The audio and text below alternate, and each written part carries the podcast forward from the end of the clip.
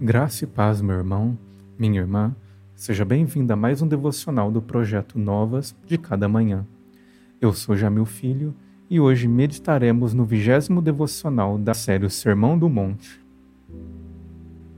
Vocês ouviram que foi dito: Não adulterarás, mas eu lhes digo: qualquer que olhar para uma mulher e desejá-la já cometeu adultério com ela no seu coração. Mateus capítulo 5, versos 27 e 28. Logo após tratar do homicídio, Cristo avança para outro pecado grave e, na mesma proporção, totalmente incompreendido pelo povo: o adultério. Ao invés de aliviar a lei, Cristo se aprofunda no obscuro do coração humano e revela que o pecado é consumado não em seu ato externo, mas na disposição do coração em aceitá-lo.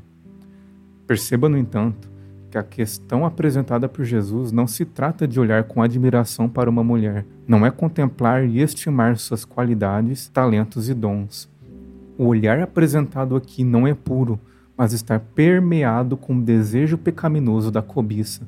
É desejar a mulher com quem não assumiu os votos diante dos homens, potestades e do próprio Deus. Cristo quebra o pensamento distorcido dos mestres da lei que pregavam uma suavização do mandamento de Deus, ao declararem que a lei dizia que você não pode ser surpreendido no ato de cometer adultério, numa espécie de pensamento que beirava a ideia de que, se não for visto, não está errado. A consumação do adultério não se dá na esfera física, mas no coração.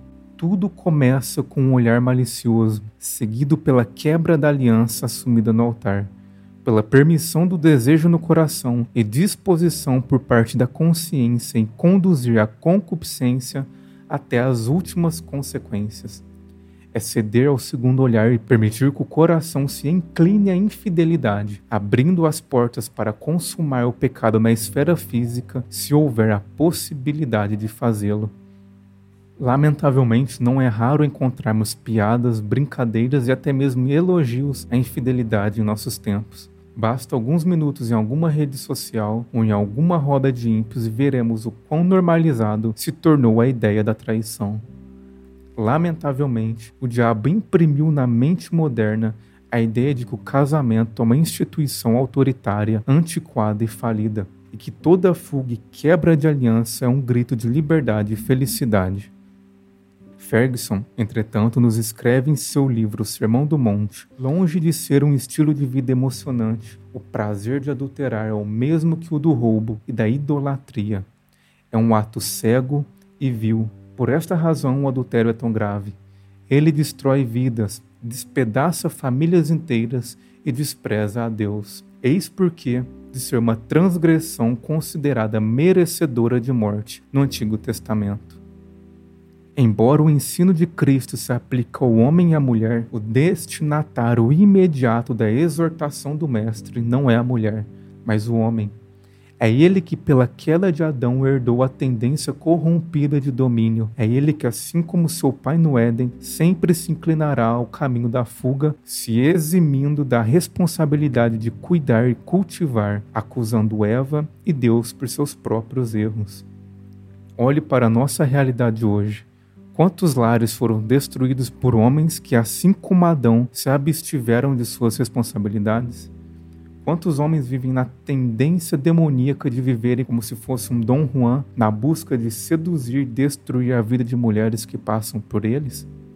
O homem que se aventura na infidelidade afronta a Deus a quem tomou por testemunha em seu voto assumido no altar repudia a mulher a quem prometeu cuidar e amar e que lhe entregou a própria vida em fidelidade e confiança. Viola a aliança feita diante de Deus e diante das potestades espirituais e destrói a própria alma, lançando-a no caminho do inferno.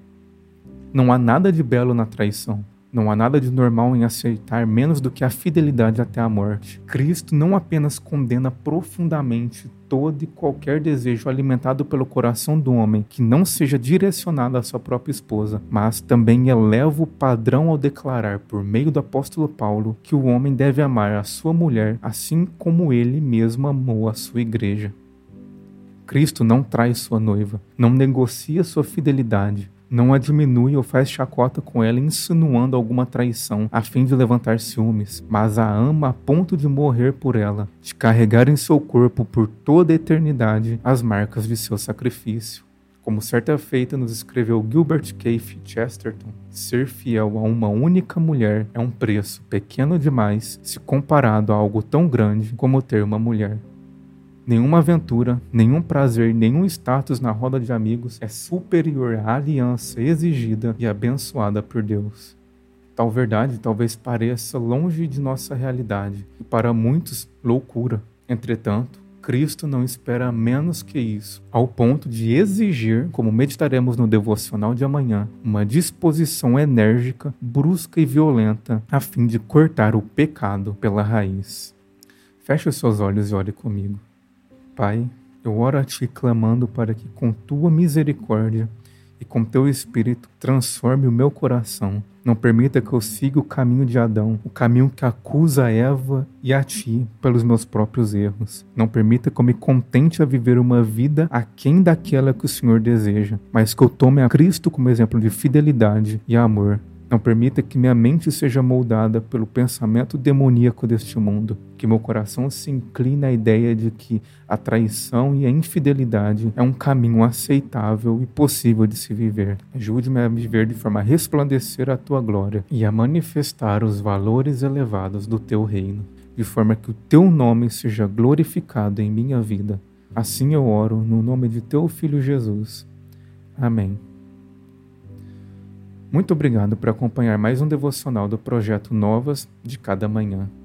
Lhe espero amanhã em mais um devocional da série O Sermão do Monte. Que Deus abençoe grandemente o seu dia.